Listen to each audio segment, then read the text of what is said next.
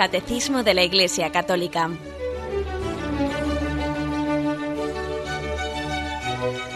Un programa dirigido por Monseñor José Ignacio Munilla, Obispo de San Sebastián.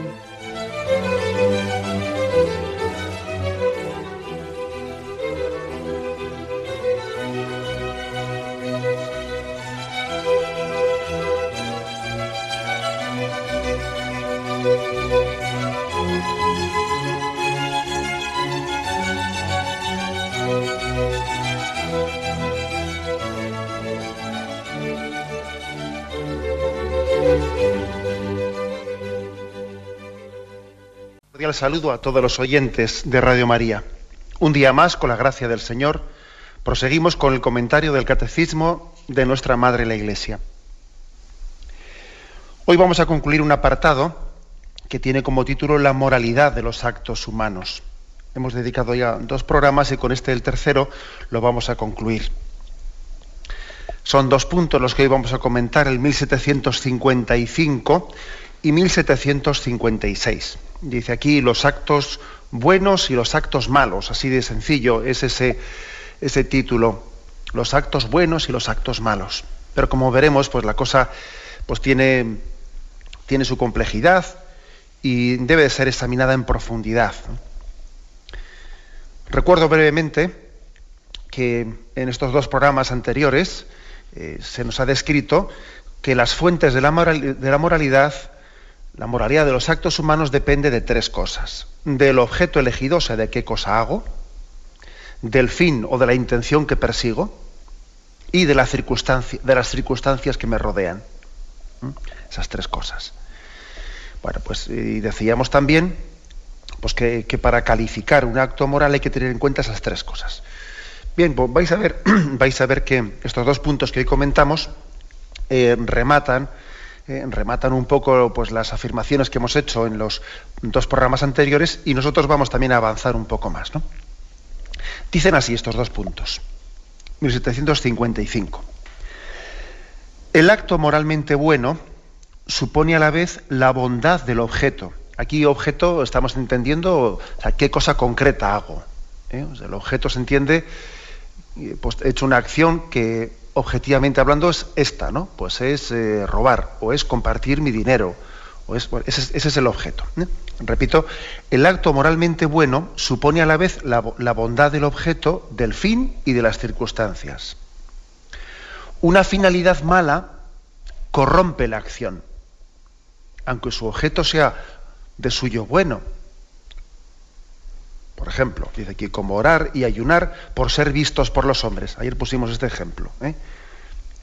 El hecho de que yo haga una, cosa que sea buena, eh, un objeto bueno como es orar, pero si lo hago con una finalidad mala, como es hacerlo por ser visto, pues esa finalidad mala corrompe la acción. Al final la acción es, termina por ser mala. Y continúa. El objeto de la elección puede por sí solo viciar el conjunto de todo el acto. Es decir, así como una mala finalidad, una mala intención puede acabar corrompiendo, viciando eh, un acto, porque tenía mala intención, aunque lo que he hecho es bueno, pero tenía mala intención, luego al final el acto es malo.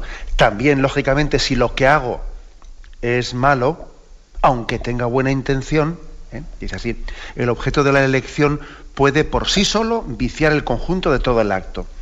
Hay comportamientos concretos como la fornicación, que siempre es un error elegirlos, porque su elección comporta un desorden de la voluntad, es decir, un mal moral. Es que lo que he hecho es malo en sí mismo. Sí, pero tenía buena intención. Déjate, o sea, la buena intención no, va a acabar haciendo bueno lo que era malo, de raíz. ¿eh? Esta es, por lo tanto, la afirmación del punto 1755 que ya había sido adelantada en los puntos anteriores que hemos comentado. ¿eh? La afirmación es clara.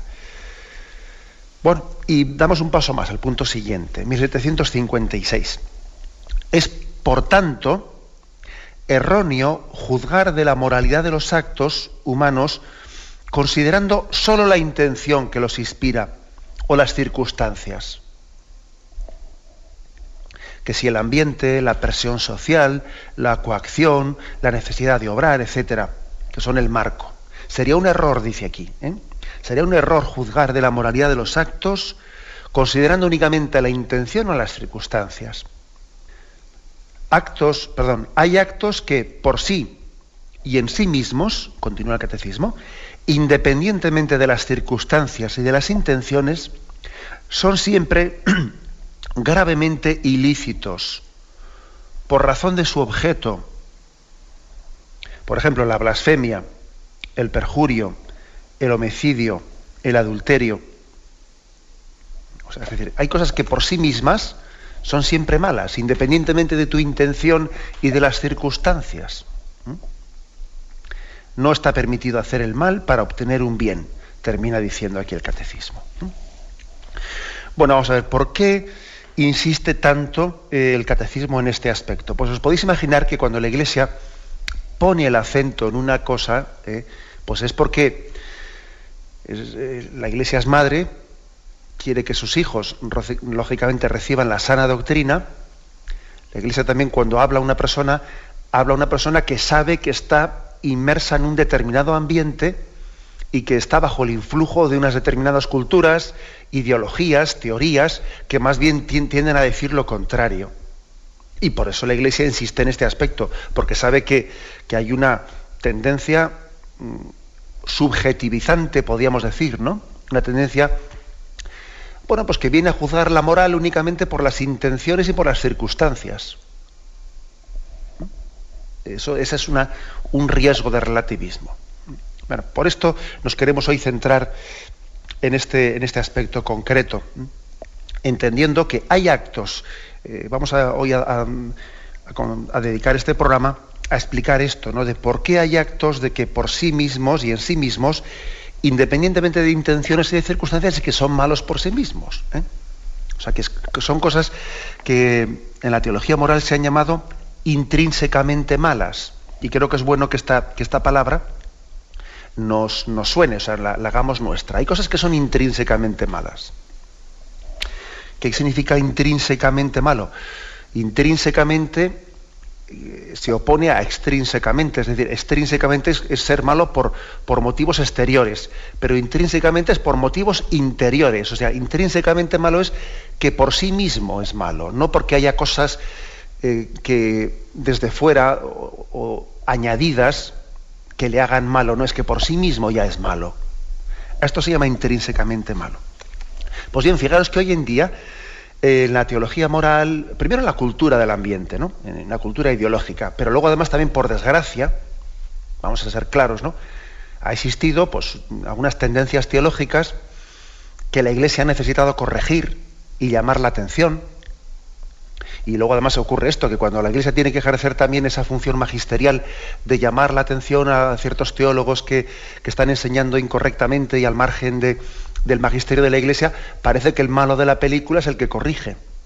Es curioso, ¿eh? porque aquí a veces, a veces a la Iglesia cuando es servidora de la palabra de Cristo y tiene que llamar la atención, etcétera, pues encima, encima es el malo de la película. Mira el inquisidor, el inquisidor y no sé qué, pero el inquisidor, oiga usted, el malo de la película no creo que sea el que, el que humildemente trabaja al servicio de la verdad, ¿no? Revelada por Cristo.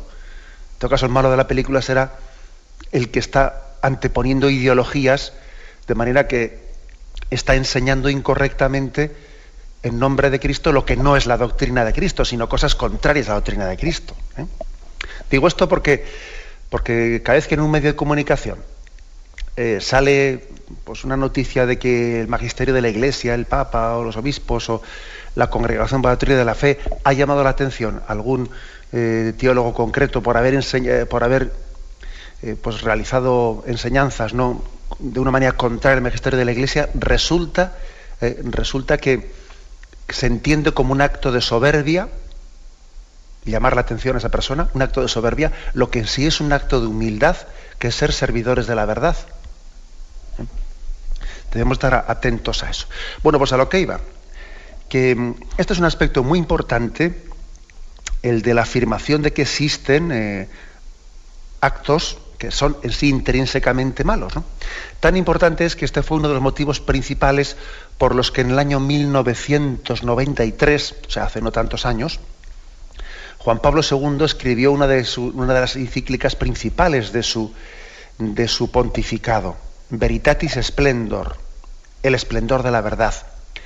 Era una encíclica sobre la moral fundamental. Es curioso, la Iglesia jamás había, había escrito una, una encíclica sobre moral fundamental. O sea, la Iglesia había escrito eh, pues, muchos documentos sobre aspectos concretos de la moral, pues por ejemplo sobre la justicia social, había escrito sobre la sexualidad, habría escrito sobre muchos aspectos de, moral, de moral mm, especial, ¿no? O sea, de moral concreta, sobre mandamientos concretos. Pero la Iglesia nunca se había, visto la necesidad de, escribir un magisterio no ya sobre aspectos morales concretos de los mandamientos, de las materias que regulan los mandamientos, sino sobre moral fundamental, es decir, sobre estos principios que parece que son puestos en, duda. Por ejemplo, la relación de, libertad y ley, de conciencia y ley, de lo que es mm, lo intrínsecamente malo, de lo que es el fin y mm, el fin y el, el objeto, de estos aspectos que estamos hablando ahora mismo. ¿eh? Sobre todos estos aspectos, la Iglesia entendió que existía el riesgo de negar la verdad moral a estos niveles. A nivel de que si alguien, por ejemplo, endiosa la conciencia, claro, está despreciando la ley objetiva. Si dice, sí, sí, bueno, la, ley de Dios dirá eso, pero al final mi conciencia es la que tiene que crear la verdad moral. No, claro. Es decir, sobre estos aspectos son sobre los que la Iglesia eh, habló ¿no? y disertó en esta encíclica Veritatis Splendor, el esplendor de la verdad, porque entendía que, que la verdad moral en, la cultura actual se estaba jugando a estos niveles. es decir, que hoy en día los errores no se han planteado tanto a un nivel de negar que, pues negar que la justicia social sea buena, o que la caridad sea buena, o que la castidad sea buena.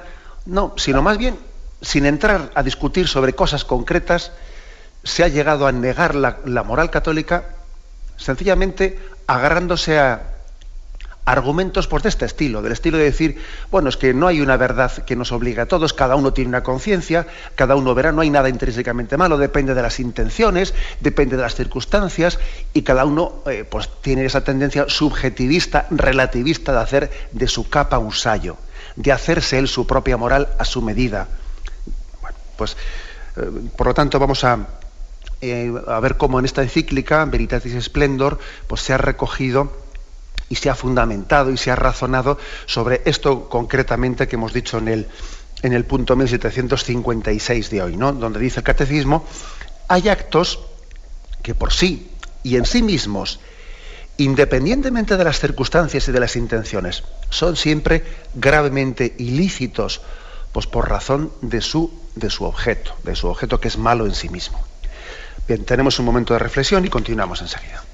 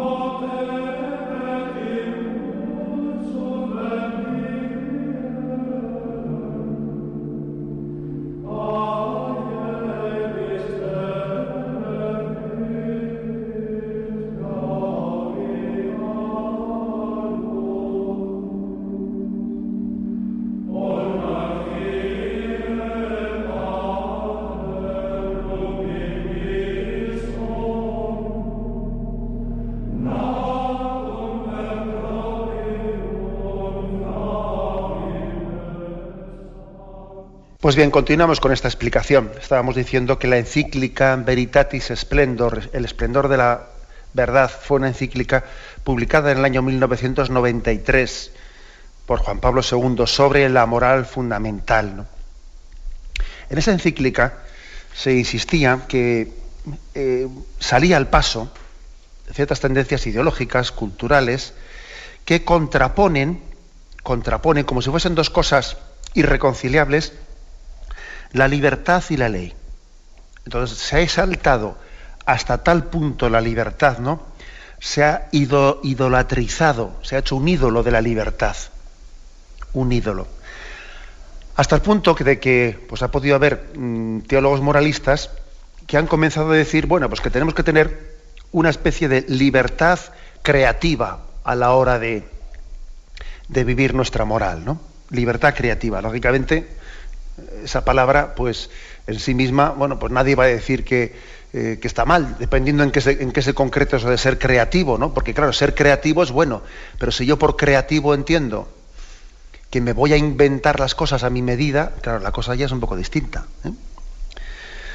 Pues más o menos estas, estas tendencias o, o, estas tendencias teológicas o culturales vienen a decir pues que las normas morales que no son un criterio que nos tiene que vincular, que nos tenemos que sentir todos vinculados a ello, ¿no? Sino que las normas, las leyes, las leyes de Dios, más que ser un algo que nos vincule a todos en conciencia directamente, son normas vinculantes, tenemos que entenderlas, como dicen ellos, como una perspectiva general. ¿Mm? Que en un primer momento, bueno, nos pueden ayudar para tener un planteamiento ordenado pero que son perspectivas generales. No es algo concreto que te esté obligando a ti como normas. Tú tienes que tener en esas perspectivas generales que te dan los mandamientos una libertad creativa y tú vas un poco construyendo tu camino. Sin que esos mandamientos ¿eh? sean como normas concretas que te estén atando en lo que tienes que hacer.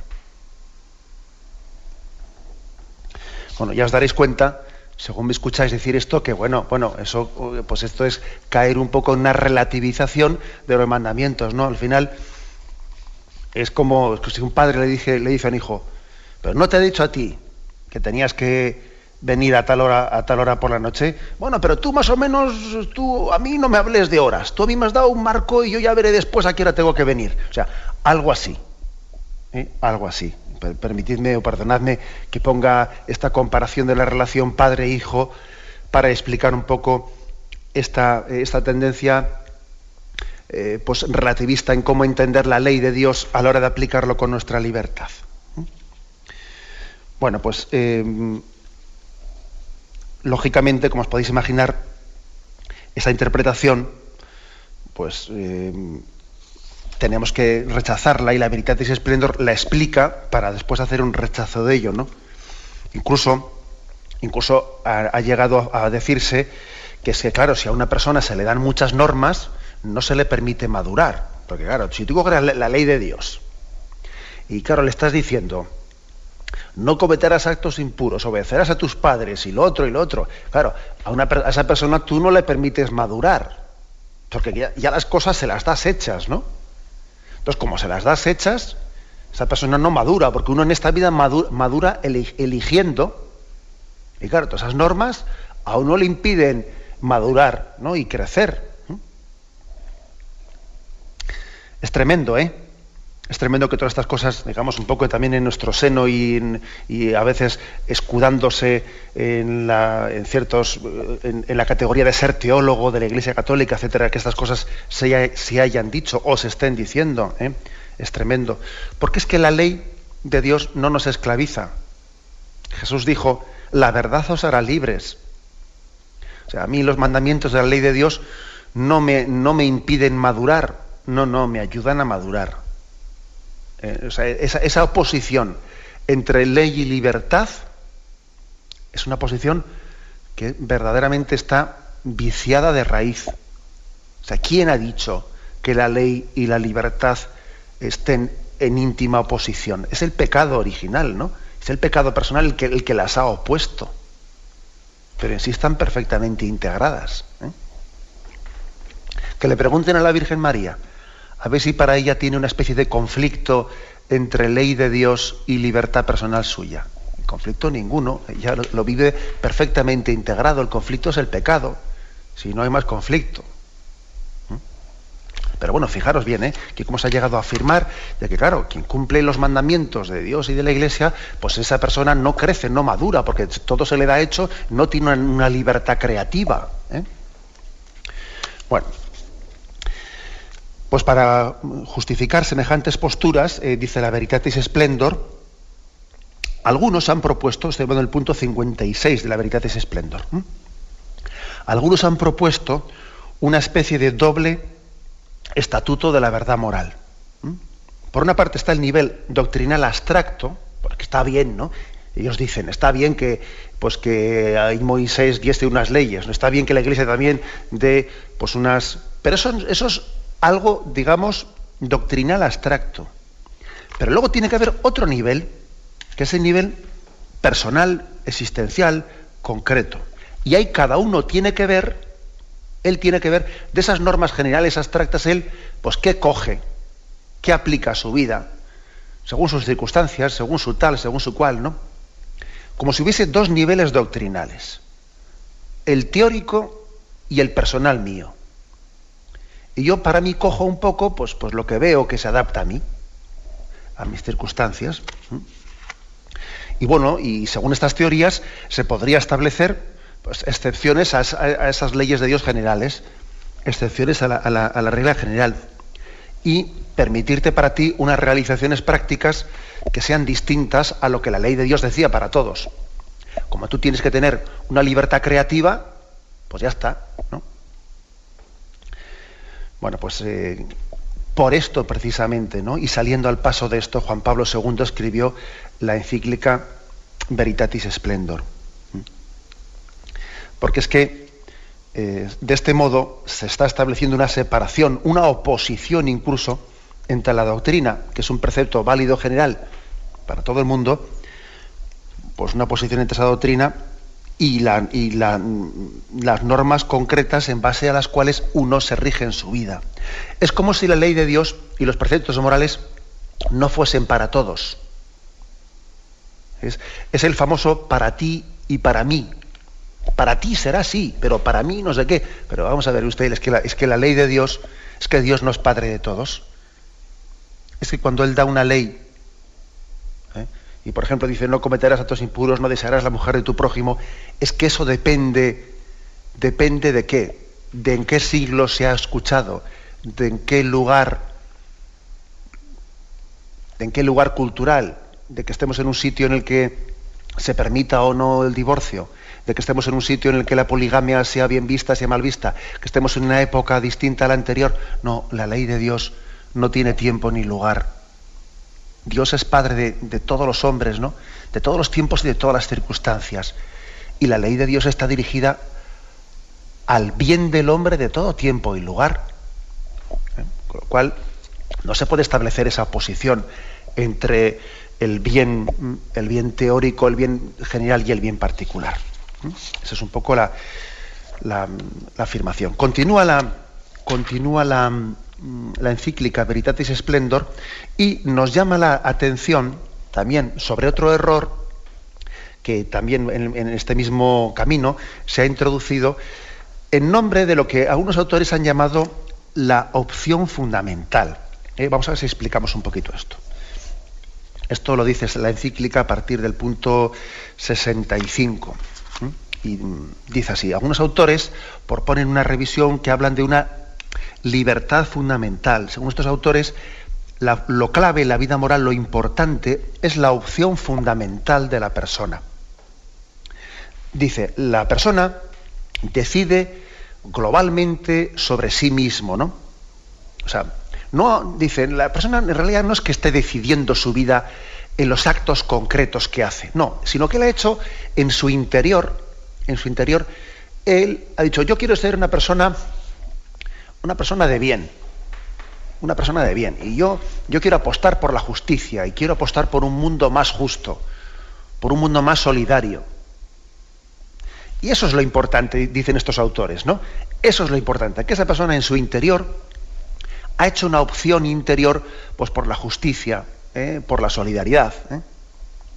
Luego dicen, no importa tanto, no importa tanto las elecciones determinadas y concretas que esa persona luego haga en la vida. Que luego esa persona, pues eh, a su mujer le esté faltando al respeto, que se esté yendo con otra de vez en cuando, que, mm, que, tenga determinados actos egoístas con sus compañeros. Bueno, eso ya no importa tanto. Lo importante es que él en su interior manteniendo, sigue manteniendo pues, el deseo de tener una opción por un mundo más justo y más solidario. Y bueno, y lógicamente, pues como os imagináis, aquí el Papa sale en la encíclica diciendo, hombre, de eso nada, ¿no?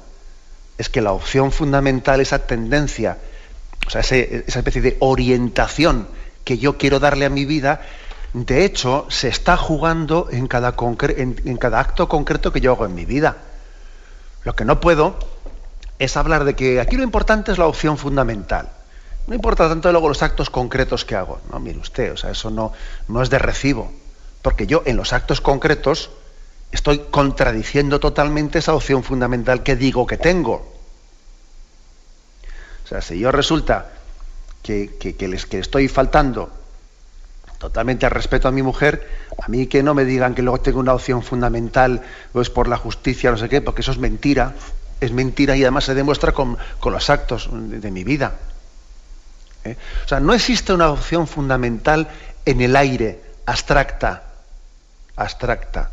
La fundamental se está viendo en los actos concretos que hago. ¿eh?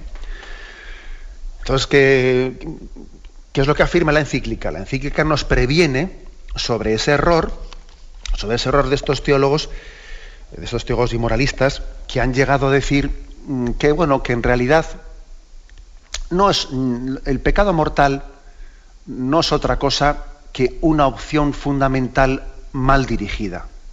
O sea, el pecado mortal sería, según estos autores, pues la opción fundamental por el egoísmo, la opción fundamental por, eh, pues por el materialismo, la opción fundamental, pero el pecado mortal no sería que yo haga acciones concretas, ¿no? concretas como pues eso, eh, de, haber sido un egoísta en el trabajo, o haberme apropiado del otro, o haber tenido ciertos deslices el matrimonio, o tal o cual. Bueno, eso, mientras que no cambie tu opción fundamental, que es tu opción eh, por el bien y por el tal, bueno, a esto, eh, a esto en concreto sale, sale la enciclopedia. No os penséis que estoy diciendo que aquí esta encíclica está hablando de algún autor rarísimo por ahí que ha dicho burradas como estas, que uno dice, pero bueno, pero puede haber dicho alguien una cosa como esta. No, no, si es que, si es que por desgracia esto lo tenemos bastante más cerca de lo que suponemos. ¿eh? Todavía estaba leyendo yo hace, hace poco tiempo en una revista, por desgracia, que, también circula entre nosotros en España, una, entrevista a un conocido moralista, a un conocido moralista al cual ya, el cual ya ha recibido apercibimientos eh, de la Iglesia Católica, pues porque, pues por, por, haber expresado una moral en unas categorías pues contrarias a lo que es la, explicación de la, de la, Iglesia Católica y todavía, sin embargo, esta revista le, reservaba la portada y le hacía todo, todo tipo de honores, ¿no? Para que él critique a veces al magisterio de la Iglesia. Y decía, por ejemplo, lo siguiente. Le pregunta en la revista. Dice, ¿Y la situación de los homosexuales en el seno de la Iglesia?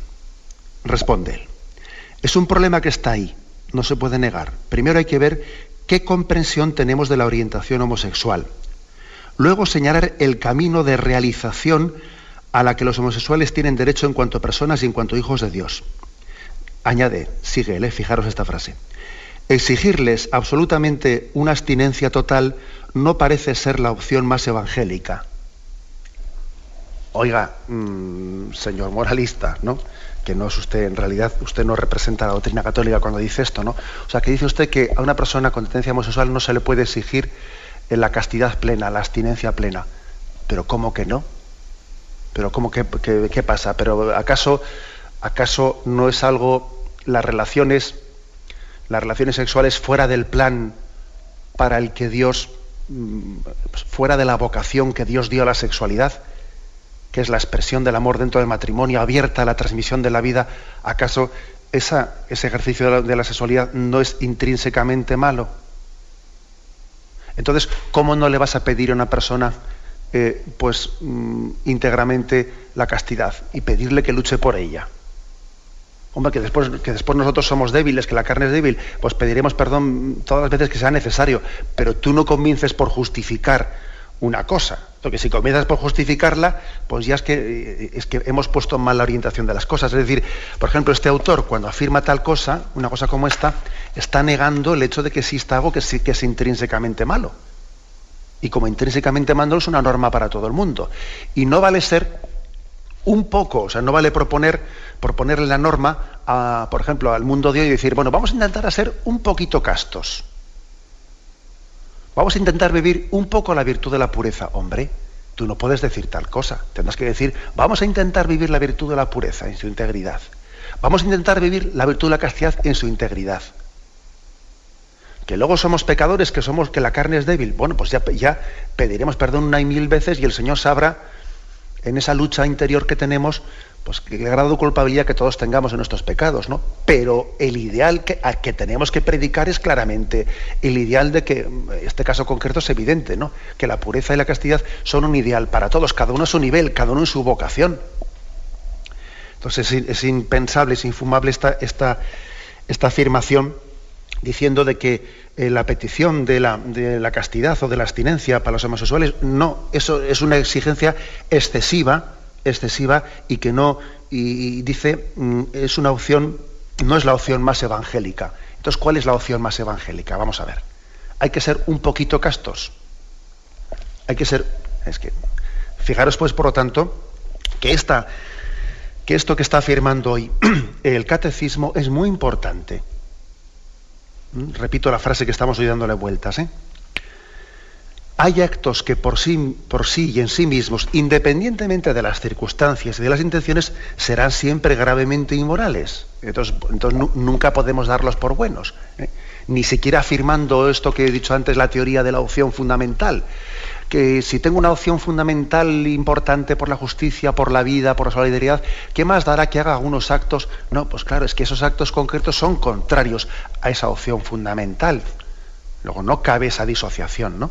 esa fractura interior entre opción fundamental y acciones concretas de mi vida. Bien, tenemos un momento de reflexión y continuamos enseguida.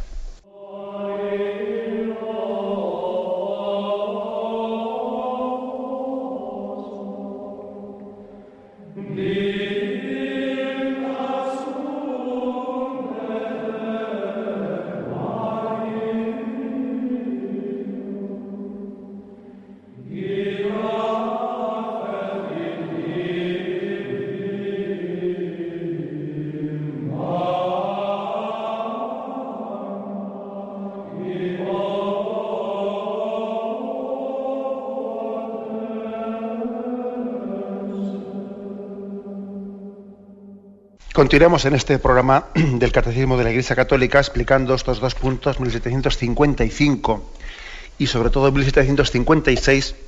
Nos estamos sirviendo de la encíclica Veritatis Splendor, eh, encíclica que insistía sobre la existencia de actos que decíamos son intrínsecamente malos, es decir, que hay cosas que por sí mismas, independientemente de circunstancias e intenciones, son malas por sí mismas. Fijaros como el punto 80 de la Veritatis Splendor, un poco concluyendo lo que estamos diciendo, dice, por tanto, la razón testimonia que existen objetos del acto humano que son no ordenables a Dios, o sea, que son cosas que ya están totalmente desordenadas porque contradicen radicalmente el bien de la persona creada a su imagen. Son actos que en la tradición moral de la Iglesia han sido llamados intrínsecamente malos. Dice, lo son siempre y por sí mismos, es decir, por su objeto, independientemente de las ulteriores intenciones de quien actúa y de las circunstancias.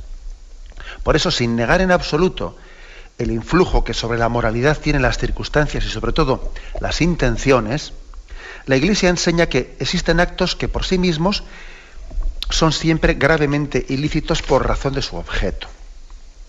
Más tarde, más tarde, fijaros, eh, argumenta con un texto de San Agustín, que me ha parecido muy precioso. ¿eh? San Agustín, fijaros que parece que estamos hablando de un problema aquí que, es, reciente nuestro, ¿no? De que en nuestras mentalidades y las ideologías de hoy en día se dicen cosas como esta. San Agustín, pues algo así como hace 1500 años, ¿no? Él se vio en necesidad de escribir esto. Decía, en cuanto a los actos que son por sí mismos pecados, como el robo, la fornicación, la blasfemia u otros actos semejantes, ¿quién os hará afirmar que cumpliéndolos por motivos buenos ya no serían pecados o incluso, conclusión más absurda aún, que serían pecados justificados? Curioso, ¿eh? Esto lo escribió San Agustín eh, hace 1500 años. ¿Quién os hará decir que esos pecados, ¿no? haciéndolos por motivos, o sea, que esas cosas, haciéndolas por motivos, bueno, por motivos buenos, podrían ser justificables. ¿eh? por lo tanto, como eh, se afirma categóricamente en la Veritatis Splendor, que las circunstancias o las intenciones nunca podrán transformar un acto deshonesto en un acto subjetivamente justificable, ¿eh? ni más ni menos. Razones, podríamos concluir diciendo, vamos a ver, ¿qué razones hay para rebatir? ¿Cómo, ser, ¿Cómo rebate la Veritatis Splendor esta falsa teoría de la, de la opción fundamental así entendida? ¿eh? Pues una contra, porque también se podía interpretar bien lo de opción fundamental, pero lo que, es, lo que no es admisible es la contraposición entre, entre moral fundament, perdón, entre opción fundamental como si mis actos concretos fuesen algo independiente, eh, como si yo, eh, por hacer determinados actos concretos, pues no, en, ello no estoy comprometiendo el bien moral, que es, eso no, hacer cosas concretas, pues en eso no estoy pecando. El único pecado sería, pues el que yo cambiase la, orientación de mi opción fundamental de mi vida. ¿eh? ¿cómo rebatimos esto? Bueno, pues en primer lugar hay que decir que, eso de la opción fundamental parece casi algo, explicado así, algo poético. ¿eh? Un autor dice que la opción fundamental es como ver en la profundidad del alma del hombre donde yo estoy presente a mí mismo y ver allí qué orientación tengo. Pero vamos a ver, eso es un poco poético, un poco abstracto, ¿no? Eso de que en la interioridad del hombre, donde yo estoy presente a mí mismo, a mi conciencia, ver allí qué orientación tengo. Esa orientación no se ve en las cavernas. Esa orientación que yo tengo, donde de hecho se está viendo es en las opciones mías concretas del día a día. Ahí se está viendo la opción que tengo. Lo otro, lo de opción, ¿qué opción tengo dentro de mí? Eh, eso, eso, es mi abstracto. Eso es... Además, hay que decir, otro, otro argumento bueno para responder, para responder a este aspecto, es que, eh, de hecho, la Sagrada Escritura, la revelación, la revelación dentro de la cual, lógicamente, estamos nosotros teniendo el conocimiento pleno ¿no? de la verdad revelada en Cristo, la revelación no habla en esos términos, la revelación habla del valor moral de cada acto singular. Acordémonos como, por ejemplo, en Gálatas 5, 19-21 habla de una lista concreta de pecados. ¿Mm? O en Romanos 1.29. Es decir, es que esa es la palabra de Dios. La palabra de Dios habla en esos términos. Fijaros que si fuese verdad eso de la teoría de la opción fundamental, que lo importante no son qué actos concretos, sino que qué opción tengo yo en mi interior, entonces la, la escritura no hubiese puesto estas listas de pecados, dice, ¿no? Dice en Gálatas 5, 19 y siguientes. Ahora bien, las obras de la carne son conocidas.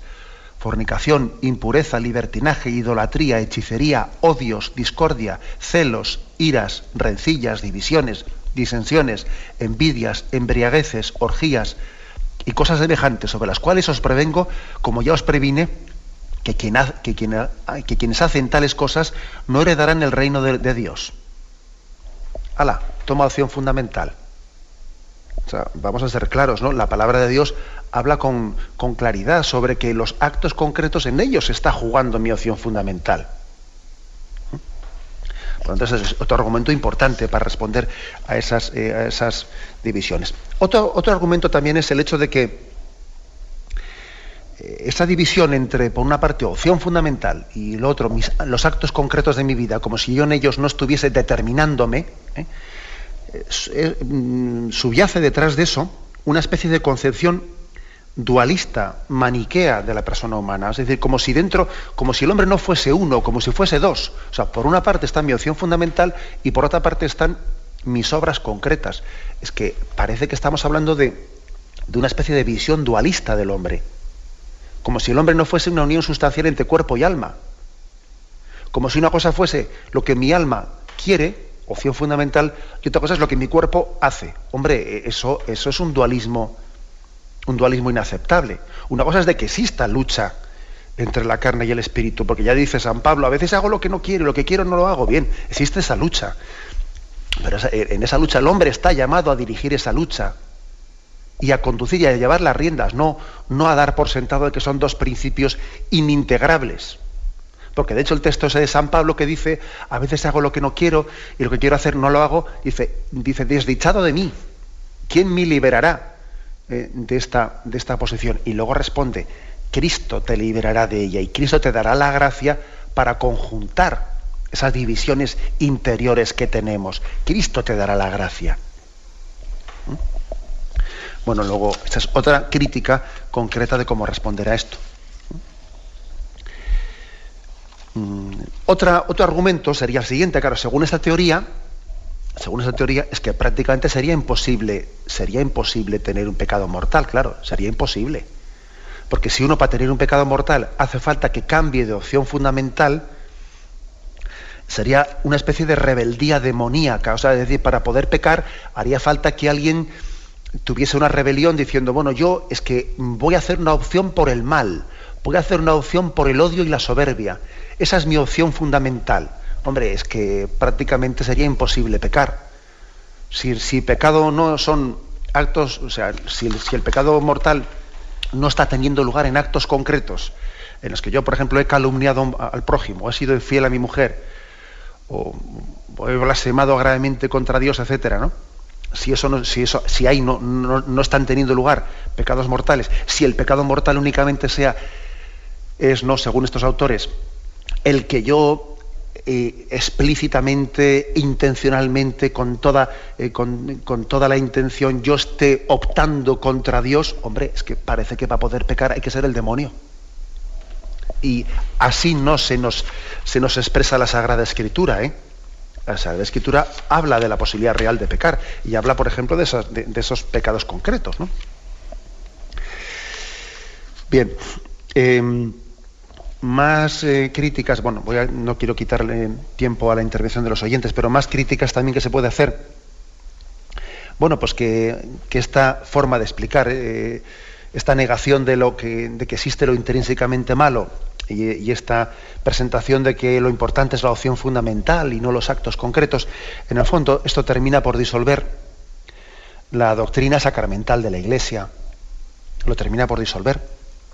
Los pecados concretos son en cierto sentido intrascendentes. Es más, para, para, estos autores esa división entre pecado mortal y venial propuesta por el magisterio de la Iglesia pues está totalmente fuera de lugar, porque bueno, ¿qué más dará ni, ni mortal ni venial? Aquí lo importante lo importante sería eh, pues, la opción fundamental que tiene uno en su vida. ¿no? Y han pretendido también hacer una triple distinción entre pecados leves, graves y, mortal sería el cambio de opción fundamental. La Iglesia, sin embargo, no ha admitido esa triple división. Hay una, hay una mm, doble, o sea, esto más adelante el catecismo lo explicará, ¿no? Pero la Iglesia no admite, no admite esa distinción entre eh, pecado grave o leve y luego los pecados mortales. No, porque en los pecados graves, en la medida que haya conciencia y libertad, está teniendo lugar un pecado mortal. Bueno, me quedo aquí. Como veis, hoy hemos cogido un punto del catecismo eh, y hemos querido eh, fundamentarlo en la encíclica Veritatis Splendor, para que entendamos cómo pues también la Iglesia Madre, cuando enseñas las verdades eh, de fe y de moral está también eh, poniéndose en diálogo y respondiendo a los errores del tiempo en el que, en el que estamos. ¿eh? Aunque son errores de todos los tiempos, pero especialmente en esta cultura de subjetivismo y relativismo, pues estos errores todavía se han, se han difundido mucho más. Bien, me despido con la bendición de Dios Todopoderoso. Padre, Hijo y Espíritu Santo descienda sobre vosotros. Alabado sea Jesucristo.